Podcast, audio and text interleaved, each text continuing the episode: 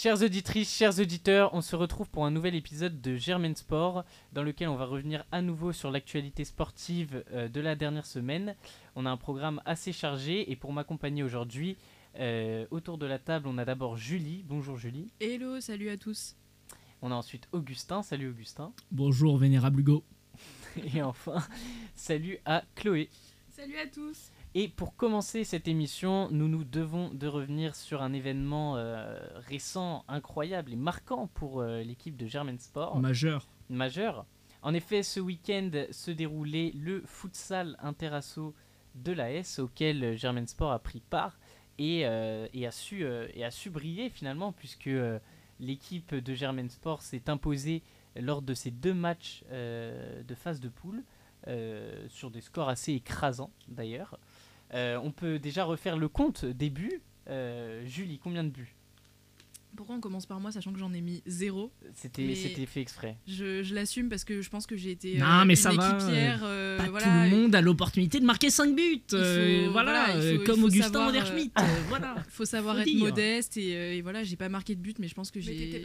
J'étais présente. Voilà, le cœur y était. J'étais une équipière engagée pour la réussite de l'équipe. Et ça, c'est très important. C'est beau. Chloé, de ton côté, un, retour sur tes prestations? Ah bah, J'en ai mis, j'ai mis qu'un but du coup, mais euh, c'est toujours plus que moi. Ouais, c'est sûr. Mais c'était euh, incroyable et euh, franchement une équipe de folie quoi. Un mot aussi pour pour Zélie. combien de buts Zélie? Un aussi? Un but, mais elle, elle, a, quand même bien fait ses preuves, je trouve, Zélie. Hein. Elle n'est pas là pour débriefer, mais moi, j'ai trouvé qu'elle elle était vraiment. Elle était plutôt habituée au patinage artistique et elle s'est plutôt bien débrouillée sur un, terrain de foot un, nouveau terrain de jeu peut-être à explorer euh, pour elle dans les prochaines émissions. Très, très intéressant. On va voir si, euh, si, si, ça vous a peut-être donné envie de, de, nous rejoindre, Augustin et moi-même, pour euh, suivre un peu plus le, football, finalement. Finalement. Je préfère jouer que regarder, je pense. Parce que nos auditeurs apprécient fortement ce genre de sport. Et, moi, tu me demandes pas. Si, bien sûr, j'allais revenir, même en, si tu en ma grande bonté. Non, c'est moi de toute façon, euh, c'est l'esprit d'équipe avant tout, euh, quand même. Il faut euh, le signifier dans ma grande et généreuse bonté. J'aimerais louer cet état d'esprit, cette équipe si solidaire dans, la victoire, mais comme dans la défaite. Et j'aimerais vous, vous, remercier, chers camarades de, de Radio Sport, de Radio Germaine, d'être à mes côtés aujourd'hui, aux côtés d'Hugo.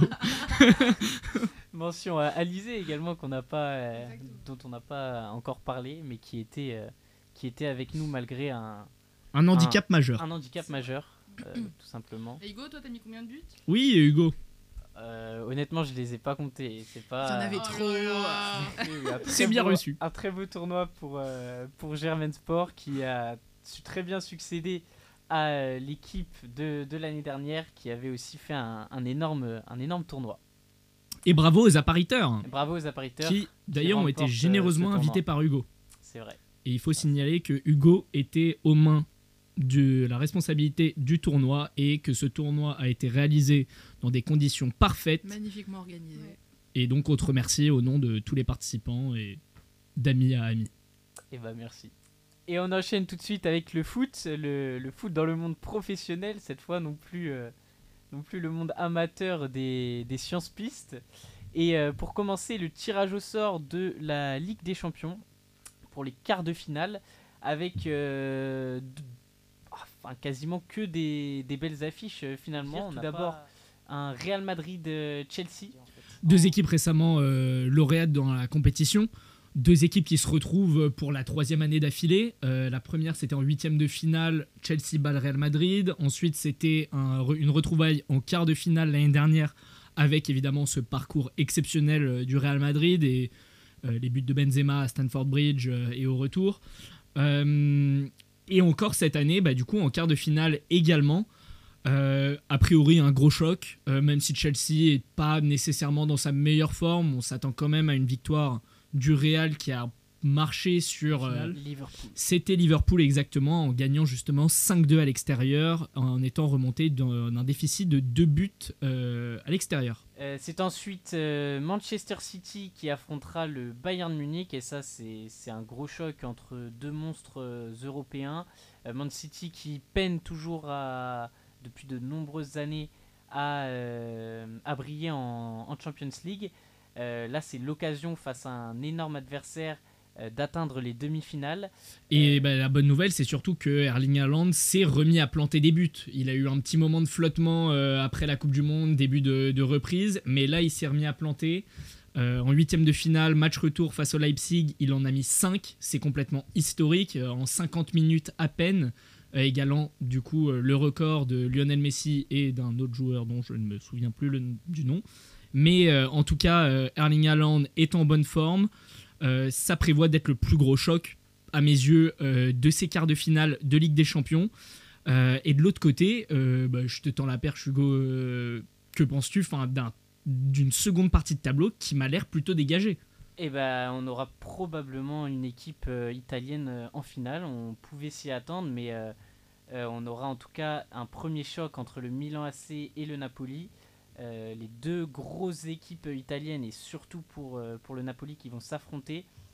Et euh, c'est vraiment un, véritable choc pour ces, pour ces quarts de finale assez inattendu. On n'aurait pas forcément pronostiqué ça en début de saison. Mais c'est un choc qui, qui, donne vraiment envie. Qui donne vraiment envie parce que cette équipe de Naples donne envie dans le jeu avec des joueurs, je pense notamment à Kvaradona, enfin, Vici Gvaratskelia, euh, le joueur, la nouvelle pépite georgienne découverte, révélatrice, euh, véritable révélation de la saison. Euh, Victor Osimhen, qui était un ancien de Lille, coutumier de la Ligue 1. Mais cette équipe de Naples a de, grandes chances, des, grandes armes dans son jeu pour aller remporter la reine-mère des compétitions de football européennes cette équipe de Naples qui n'était jamais arrivée jusque-là en quart de finale de Ligue des Champions dans son histoire. Est-ce qu'elle peut écrire la plus belle page de son histoire cette saison? Encore probablement déjà lauréate de la Serie A à la maison. Ils sont déjà à 18 points d'avance sur euh, leur dauphin. Ça va être un match, deux matchs très intéressants à suivre. Euh, surtout qu'ils pourraient se redéplacer euh, il pourrait se redéplacer euh, en demi-finale à Milan, car la deuxième affiche, c'est Benfica-Inter, deux équipes déjà lauréates de l'épreuve, euh, mais qui également ne sont pas accoutumées ces dernières saisons d'arriver à ce niveau-là. Oui, ce serait une, très belle opposition entre, entre les deux équipes, un Benfica assez surprenant. qu'on ne voyait pas aller jusque-là, mais qui quand même fait de, de réels beaux matchs et qui n'a pas volé sa place euh, ici. Euh, et euh, juste envie de faire le petit parallèle parce qu'en en, début de saison, au tirage au sort, on avait fait une émission, on avait prédit quand même un, tour, un tournoi plutôt ouvert. je sais pas si tu te souviens, Hugo. le tirage au sort des huitièmes de finale avait été plutôt ouvert et aujourd'hui, il l'est encore plus. Mm. Oui, oui, complètement. Bah, surtout là, les gros, les gros noms de ces dernières années en Ligue des Champions se retrouvent plutôt sur une même partie de tableau. Euh, le Real Madrid, Manchester City et le Bayern. Et puis de l'autre, on a des équipes un peu plus surprenantes. Alors Naples, maintenant, on n'est plus vraiment surpris au vu de la saison qu'ils font. Mais euh, le Milan AC, l'Inter Milan et euh, le Benfica Lisbonne en quart de finale et d'un même côté du tableau, c'est quand même assez surprenant. Et ça veut dire que sur ces quatre équipes, deux seront déjà en demi-finale. Un petit coup de cœur peut-être? Un petit coup de cœur. Une finale que tu espérerais ou sur, la saison entière, j'aurais quand même envie de, voir Naples aller jusqu'en finale parce que la possibilité de, réaliser un doublé, euh, ce serait quand même assez fort. Et puis le jeu proposé est très attrayant. De l'autre côté du tableau, euh, je dois avouer qu'il n'y euh, a aucune équipe que je porte réellement dans mon cœur sur les quatre. et puis, le, enfin le, le seul, le seul, par exemple pour le Real Madrid, le seul point qui pourrait me faire pencher vers eux, ce serait si Benzema portait vraiment son équipe. C'est un peu moins le cas que la saison dernière. Il est un peu moins. Il est un euh, peu en dessous physiquement. Voilà, il est un peu en dessous physiquement. Pour lui, j'aimerais bien qu'il s'offre une nouvelle Ligue des Champions, surtout face aux autres équipes qui me qui ne m'attirent pas particulièrement, que ce soit dans le dans le jeu ou même euh, sur les affects personnels. Mais euh, après, c'est vrai que le match de Chelsea contre Dortmund m'avait quand même pas mal plu. Je dois, le match retour m'avait quand même pas mal plu, je dois reconnaître. Mais euh, sinon, euh, Bayern, Manchester City, c'est pas des équipes qui me qui m'attirent particulièrement. Ouais, moi personnellement, bah, déjà évidemment le Napoli, c'est l'équipe que je soutiens férocement pour le restant de la saison. mais j'aimerais bien une petite finale contre City, histoire de varier le palmarès et d'avoir des nouveaux entrants. C'est vrai. Oui, pour ça, ça peut, c'est un très bon argument. Et après, de l'autre côté, j'aurais quand même envie de voir un, un, petit parcours de la part du Benfica. Qui j'aime bien, j'aime bien l'idée de la surprise jusqu'au bout. C'est à voir ce qu'ils vont proposer. Bah, déjà pour toutes ces équipes, euh, d'arriver en demi-finale, euh, c'est déjà une saison accomplie, euh, amplement et largement méritée. Et puis on peut enchaîner maintenant sur la trêve internationale, et notamment pour l'équipe de France qui fait son grand retour post-Coupe du Monde.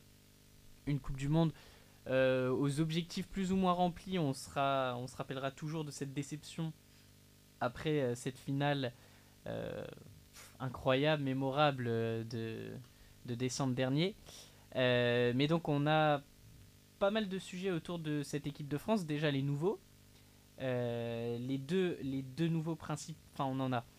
On en a trois plus un quatrième en bonus. Kefren Turan d'abord. Wesley Fofana euh, qui avait été appelé d'abord mais qui est finalement blessé et qui donc est remplacé par Jean-Claire Todibo, le défenseur central niçois. Et enfin, le quatrième, c'est Brice Samba qui, euh, qui vient au poste de troisième gardien.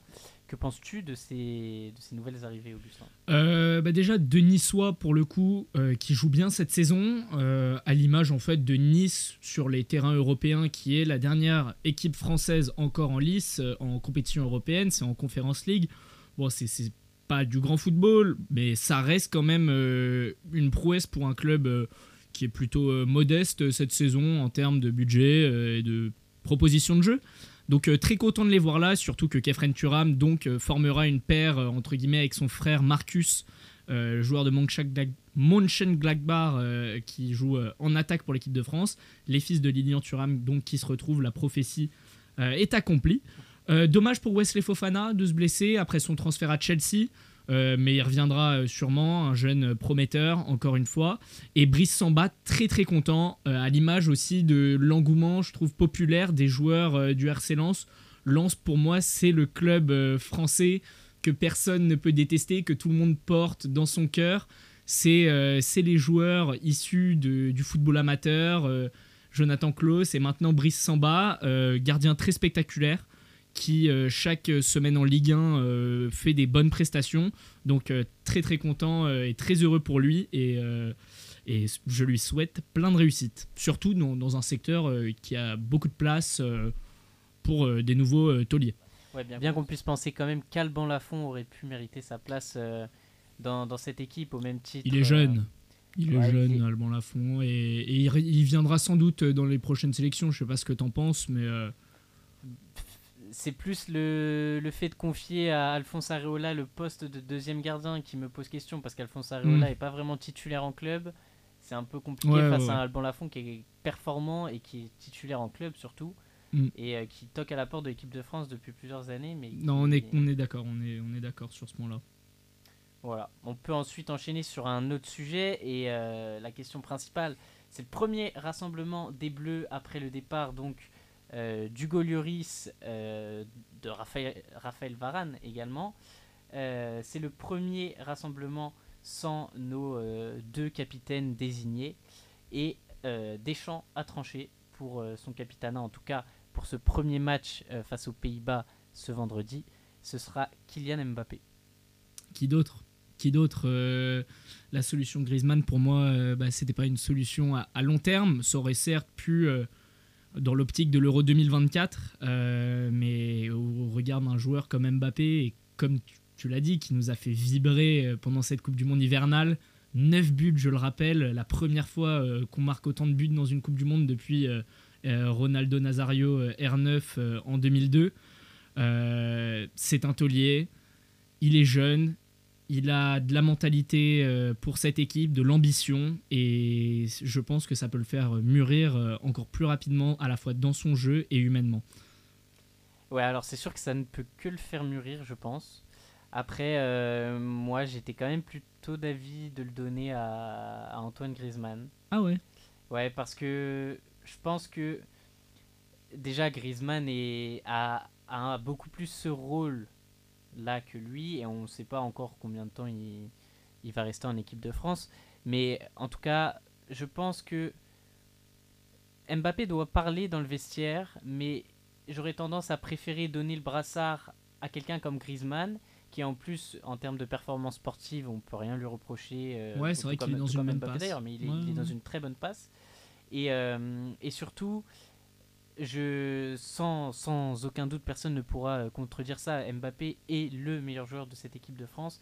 Et par conséquent, j'aurais plutôt, plutôt tendance à vouloir donner mon brassard à un joueur qui, sera un leader et qui se met un peu plus en retrait pour, euh, pour être capable de, de, gérer ces situations de match-là et pour que justement Mbappé puisse rester concentré sur son match, ses performances et, euh, et s'occuper du sportif et ne pas avoir à être euh, complètement dans, non, ouais, ça s'entend. Dans, le, dans le fait de porter son, son équipe, plutôt les, les, porter sportivement que les porter par la communication, même si je pense qu'il le fait déjà un petit peu, mais ne pas lui donner un rôle supplémentaire et une pression supplémentaire avec ce capitana ça s'entend. Après, il y a aussi, on peut. Enfin, l'argument de la, de la, longévité, de la continuité euh, peut s'entendre. Euh, à la fois pour Griezmann, c'était de dire euh, c'est un, garçon qui a vécu quand même des grosses émotions en équipe de France. Il a depuis 2014, il a vécu toutes les Coupes du Monde de Deschamps, la défaite de l'Euro 2016. c'est le joueur le plus performant à la Coupe du Monde 2018. Ça aurait pu pencher en sa faveur, mais je pense que l'argument qui est retenu, c'est l'idée de de voir Mbappé capitaine sur les 10, 11, 12, 13 prochaines années. Euh, Platini euh, l'avait eu à 24 ans, Deschamps à 25, Mbappé en a 24 aujourd'hui. Ça peut être. Euh, ouais, ça, l'histoire nous a prouvé que ça pouvait être un bon choix aussi. Donc, donc à voir. À voir. Ouais, le futur nous dira si, s'il fait un bon capitaine ou non. En tout cas c'est moi je demande à voir et c'est je trouve pas que ce soit non plus une décision oui. Euh, complètement euh, oui enfin vraiment pas et donc euh, pour l'équipe de France de foot le premier match de ce rassemblement ce sera contre les Pays-Bas et on joue pour les qualifs du prochain Euro France Pays-Bas c'est ce vendredi au Stade de France à 20h45 et tu y seras? Et j'y serai j'y serai j'en suis très content j'ai hâte en fait il faudra que tu nous racontes. grosse ambiance euh, à prévoir. Ouais, je pense, parce que le premier match après un retour de Coupe du Monde, ça risque d'être euh, sympa. D'être chaud. Et on enchaîne avec une autre équipe de France, celle de rugby, puisque le tournoi Destination a pris fin. Euh, alors on était resté, on vous avait pas parlé lors des dernières émissions, d'abord de cette Angleterre-France, ce match incroyable. 7 essais du côté français, 53 à 10 pour la victoire. Un seul essai côté anglais. Et oui, euh, grosse victoire du 15 de France euh, à Twickenham, première victoire depuis 2007 dans le temple du rugby anglais. Euh, cette victoire monumentale, plus grande victoire, enfin plus grande défaite pour l'Angleterre dans son antre. dans le tournoi, fallait remonter à 2005 pour voir les Français sortir vainqueurs. après cette défaite en Irlande, ce jeu face à l'Écosse qui n'avait pas totalement convaincu les, experts. Aujourd'hui, l'équipe de France s'est bien remise de cette défaite, finit euh, son tournoi sur une bonne lancée et euh, prouve qu'elle reste un des tauliers euh, du rugby mondial dans les deux meilleures équipes. Il reste plus que les Irlandais à battre qu'on pourrait retrouver en quart de finale de la prochaine Coupe du Monde qui approche à grands pas. pour rappel, c'est septembre 2023, donc rentrée prochaine, chers auditeurs. donc voilà, et France Pays de Galles juste après dans la foulée, 41-28. Est-ce que quelqu'un veut, en, toucher un mot? C'était pas un, pas un grand match. Euh, après, c'était euh, un match assez décousu, donc plaisant à, regarder avec, un, avec de nombreux, essais. mais donc du coup, la France a pu espérer pendant, un court laps de temps remporter ce, ce, tournoi destination, mais ça a rapidement été, annihilé. Euh, la France finit donc quand même deuxième de ce, de ce tournoi destination et euh, clairement prépare euh, quasi au mieux son, sa grande échéance de la saison. Donc c'est quand même très positif pour cette équipe. Et on a vraiment surtout une équipe bah, assez solidaire et avec de, bons cadres, notamment puisqu'on a Damien Penaud, Antoine, Antoine Dupont et Thomas Ramos qui sont nommés pour le titre de joueur du tournoi destination, donc euh, ça laisse présager de bonnes choses euh, la Coupe du Monde. C'est quoi vos pronostics euh, pour le genre du, tournoi? Moi, je pense que ce sera un, Irlandais personnellement parce que vraiment le jeu des Irlandais a été très très solide. Euh, ça serait bien de récompenser un effort euh, pour le Grand Chelem. Après, c'est vrai que chez les Français, euh, j'aimerais bien voir personnellement Thomas Ramos, Thomas Ramos l'emporter parce que il bat le record de, points sur un même tournoi des destinations avec 83 points, il me semble. le record était à 81 et pour cette raison. Julie?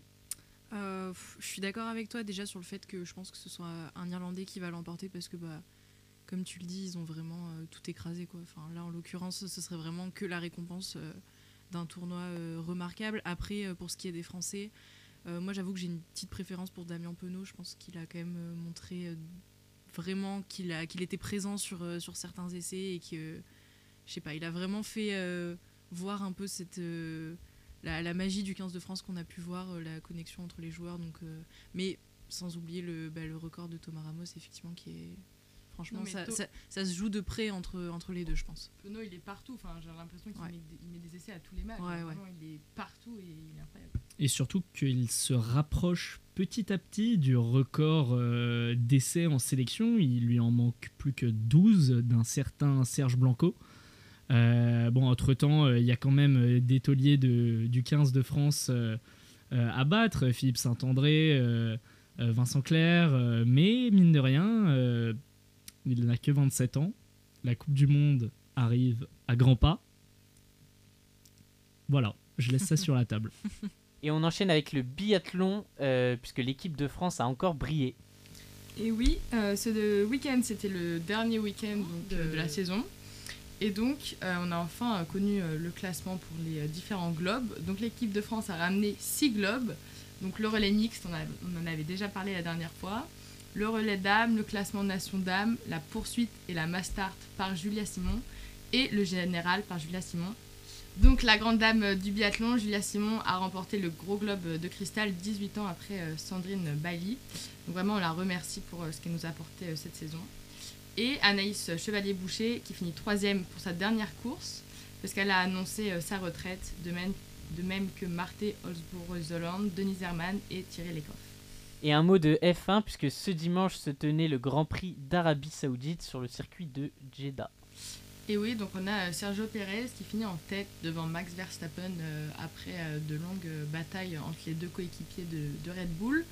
Euh, on a Alonso qui finit troisième euh, après un énorme bourbier autour euh, de sa place parce qu'il n'avait pas respecté une pénalité, il me semble, donc on lui a enlevé sa troisième place qui a été donnée à George Russell et finalement à la fin de la nuit on lui a redonné sa troisième place. Donc finalement Aston Martin a l'air de s'imposer comme la deuxième force du plateau devant Ferrari puisqu'ils finissent le 6 et 7e. et puis on a les deux Alpines qui finissent quand même dans les points donc c'est un quelque chose à, noter. On enchaîne avec le cyclisme euh, pour revenir sur les courses dont on a parlé lors de la dernière émission. Julie. Ouais, effectivement. Donc, euh, bah, plusieurs courses dont on avait parlé l'autre fois qui se sont euh, terminées. Pour commencer, déjà Paris-Nice. on s'était arrêté sur le contre-la-montre par équipe. Et euh, bon, sans surprise, euh, victoire au classement général de, de Tadej Pogacar. Euh, Augustin, je sais pas trop ce que tu en as pensé. Alors moi, ce que j'en ai pensé, c'est juste une démonstration de force dès le début de la saison du tigre, de l'ogre, du cannibale. que sais-je, petite référence à Eddie Merckx pour ceux qui l'avaient pas. pour ceux qui l'avaient pas. tout simplement impressionnant. Un 0 Pogacar face à Vingegaard. Euh, rendez-vous dans les montagnes pour le tour et ça fait plaisir en tout cas de voir qu'on a un David Godu qui est en bonne forme, même si euh, la critique que je fais au cyclisme français depuis 10 ans, euh, c'est d'être toujours un peu en dessous des meilleurs, mine de rien. C'est sûr. Après, du coup, comme tu disais, pour reparler rapidement de l'arrivée du Tour de France 2024, du coup, qui a été annoncé donc à Nice l'année prochaine, en raison des, Jeux Olympiques qui se tiendront à Paris.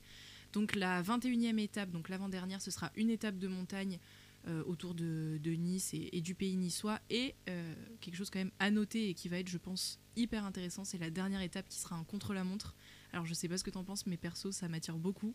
J'ai vraiment hâte de voir ça. Ça m'attire énormément, surtout qu'on se souvient qu'en 1989, la dernière étape du Tour, c'était justement un contre-la-montre qui opposait le Français Laurent Fignon face à l'américain Greg LeMond et malheureusement le français euh, perd pour 8 secondes le Tour de France. Parlez-en euh, à vos parents, euh, ils s'en souviendront. mais donc non, ça peut rebasculer les cartes d'un Tour de France jusqu'à la dernière seconde, à l'arrivée à Nice. Donc non, très très content de cette annonce. sinon, il y a aussi du mouvement côté du Tirreno Adriatico peux nous en dire deux mots? Bah effectivement, donc on, a, on s'était arrêté cette fois-ci euh, sur le contre-la-montre inaugural et la victoire au sprint de Fabio Jacobsen. Et c'est euh, un des, des, rivaux de, de, Tadej Pogacar, on peut le dire. ouais, on, va, on va dire qu'on peut, on peut parler d'un rival, puisque c'est Primoz Roglic qui remporte euh, le classement général. Primoz Roglic, bon. Qui sera pas sur le tour non, mais. Mais bon, oui. Dont, on peut quand même parler parce que c'est un des, des favoris euh, du peloton sur, certaines, euh, sur certaines épreuves. Ça reste un taulier du peloton, mais euh, bon. Et à noter que c'est aussi du coup donc Fabio Jacobsen qui avait remporté la deuxième étape au sprint et c'est Jasper Philipsen qui s'est illustré sur la troisième étape et qui a aussi remporté la dernière étape donc qui s'est aussi illustré sur le sprint et surtout je pense le monument dont on doit parler le la Primavera, comme on dit, Milan-San Remo, le, premier monument de la saison. Donc après 294 km de course, Mathieu Van Der Poel qui l'emporte. Euh, on en a parlé un petit peu en off, mais euh, bon, dis-nous quand même euh, ce que tu en as pensé de, cette victoire. Bah, T'étais pas trop d'accord avec moi, mais en tout cas, moi je suis rassuré de voir un Mathieu Van Der Poel qui renoue avec des victoires un peu conséquentes sur le tour, parce que oui, il a certes gagné en cyclocross, mais sur route, euh, il était dans le dur depuis euh, les Jeux Olympiques euh, de Tokyo 2021. Ça faisait un an et demi où notamment sur le Giro, sur le Tour de France, il a été en extrême difficulté avec des abandons. et de le voir gagner le premier monument de l'année, certains diront le plus beau, 62 ans après son grand-père Raymond Poulidor, ça m'a rassuré sur, sur sa qualité encore de pédale et, et je pense que ça doit lui faire énormément de bien pour le mental. Bah, du coup, comme on disait en off, moi, je j'avais pas trop matière à être rassurée puisque je. Enfin. Ah, pardon. non, mais. Ah, pardon. ce que je veux dire, c'est que je pense que le fait qu'il qu soit en difficulté, qu'il ait été en difficulté plutôt, euh, depuis les, les, JO de Tokyo, c'était euh, le contre-coup bah, de la grosse blessure quand même qu'il a subie.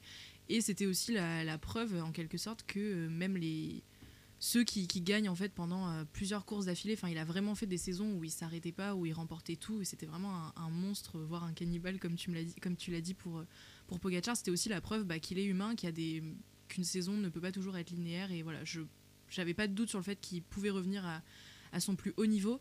Après, à noter quand même pour euh, ce Milan-San Remo qu'il a été euh, particulièrement euh, rapide. Je ne sais pas si, si tu as vu, mais il y a eu un record de vitesse sur le Poggio, la dernière ascension de la course. Donc, pour vous donner une idée, cette, cette ascension qui fait 3,6 km et le record de vitesse a donc été battu puisque le groupe de tête l'a monté en 5 minutes et 43 secondes. Ça représente 38 km/h de moyenne si bien que les sprinteurs euh, du peloton n'ont pas pu suivre. Je pense notamment à Binyam Girmay euh, et surtout la nouvelle révélation de la saison, Arnaud Delis. Juste euh, deux mots, moi en tout cas, justement, ça a été une petite frustration de ne pas voir une fin au sprint, de ne pas pouvoir voir.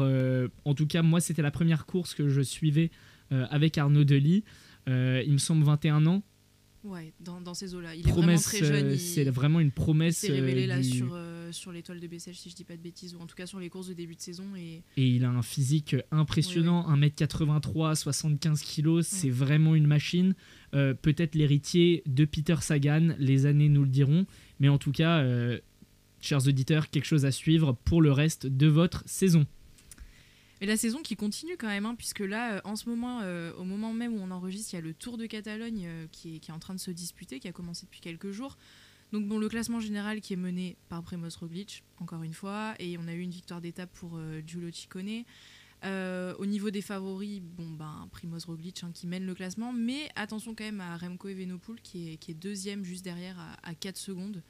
Euh, on peut également penser à Adam Yates ou Mikel Landa qui pourrait pourquoi pas renverser la course. Et également aujourd'hui la classique Bruges-La-Panne, donc bah, on s'attend à un, sprint massif. J'ai noté quelques noms qui pourraient être intéressants. Je pense à Fabio Jacobsen, Dylan Groenewegen, Caleb Ewan, Jasper Philipsen. Si on voit du côté des Français également Arnaud Desmar, c'est peut-être un peu moins probable, mais.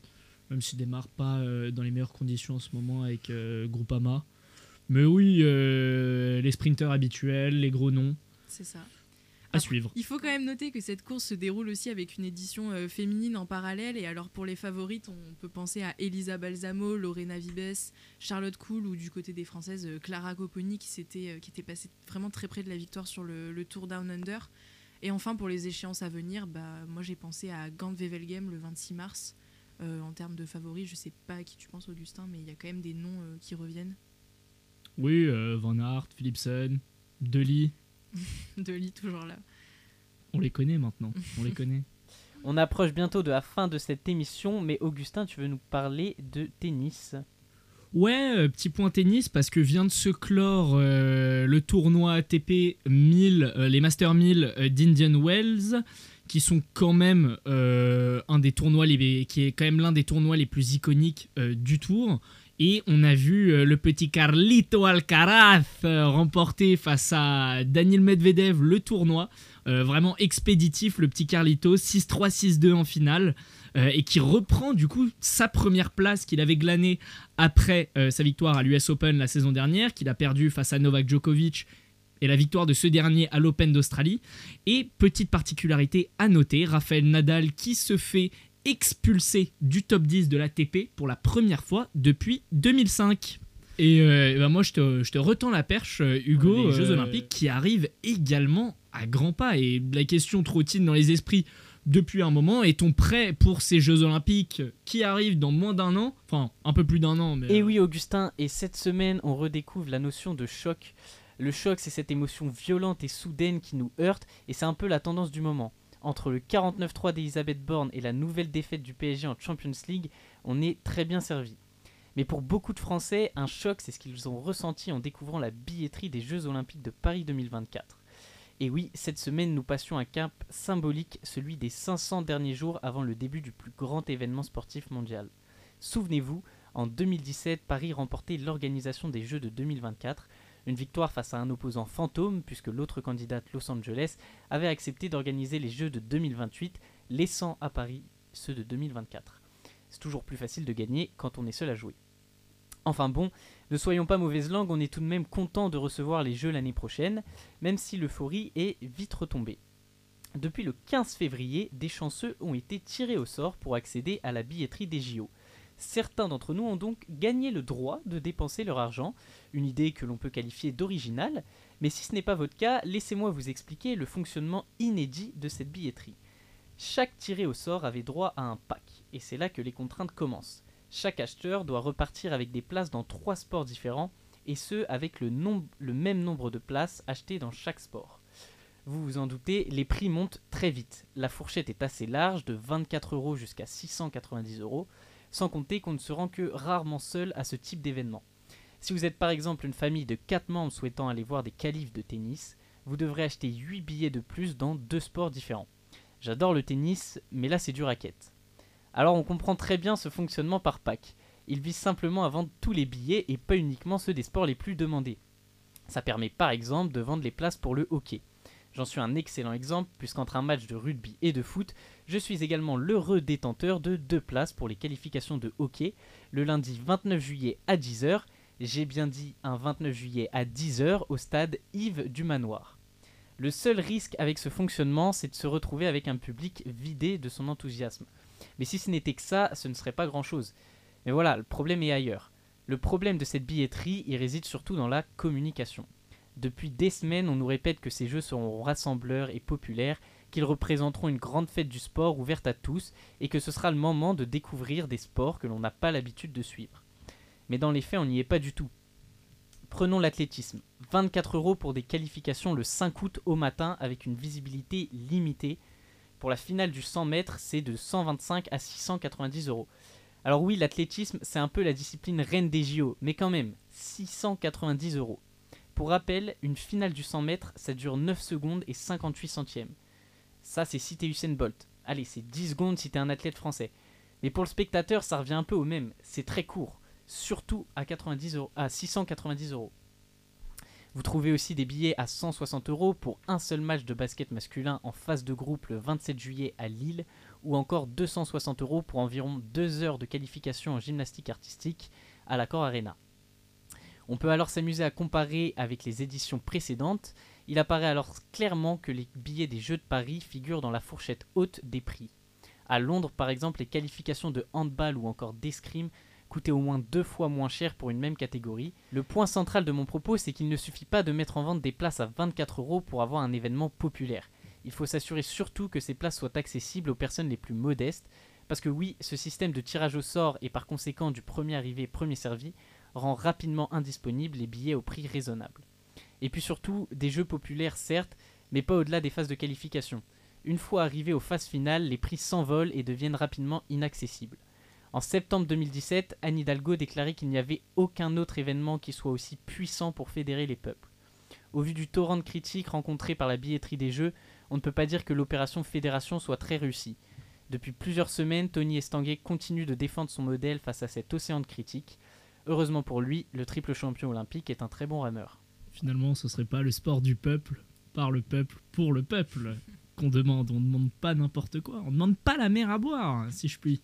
Et non, je suis bien d'accord. Mais surtout que je crois qu'il y a 82% de la population qui estime que bah, c'est trop cher, enfin, c'est inaccessible. J'ai été tiré au sort, mais évidemment j'ai rien pris. Mais genre pour de l'haltérophilie, c'était 180 euros. Enfin, c'est. Ça me, ça me dépite. Julie, quelque chose à nous dire? Bah Hugo, quand même, on connaît la chanson parce que à Germain Sport, on adore les pronostics, donc un petit pronostic peut-être pour le France-Pays-Bas. euh, Oui, alors euh, c'est vrai qu'à Germain Sport, on adore les pronostics.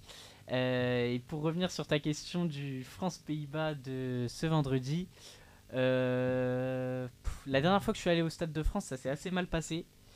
Donc, euh, Quel match? C'était c'était contre la Croatie, il me semble. Ok, en Euh, Ligue des Nations. En Ligue des Nations, ouais. Et euh, c'était vraiment un match bien dégueu. Euh, du coup, j'ai envie d'être quand même beaucoup plus optimiste et je dirais une victoire 3-1 de l'équipe de France euh, ce vendredi. Raisonnable. Affaire à suivre, donc. Euh, Augustin, t'as pas un pronostic toi? Euh, bon, je vais aller pour le beau jeu, 2-0, doublé de Kylian. Non, non, non, non. Pas doublé de Kylian Mbappé, non. Un, un but de Kylian et j'aimerais bien voir Colomboigny rebondir en équipe de France. Vrai. Rebondir. Il a fait une super Coupe du Monde, mais j'ai pas envie que euh, cette déception avec ce dernier tir à la dernière minute de- des prolongations euh, en finale de Coupe du Monde face euh, au portier argentin lui reste dans la tête et que ça mette en, berne, en, veilleuse sa, sa carrière en équipe de France. Donc allez, un but Kylian Mbappé, un but Colomboigny. C'est vrai que ce serait bien qu'il marque pour qu'il sorte de ce dernier souvenir. Euh, on va vous laisser sur ces mots. Euh, merci d'avoir suivi cette émission euh, jusqu'à sa fin et merci à vous trois d'avoir été présents aujourd'hui. Et merci à toi, Merci à Hugo. toi, Hugo. Merci, salut. À bientôt sur les ondes de Radio Germaine. Adios.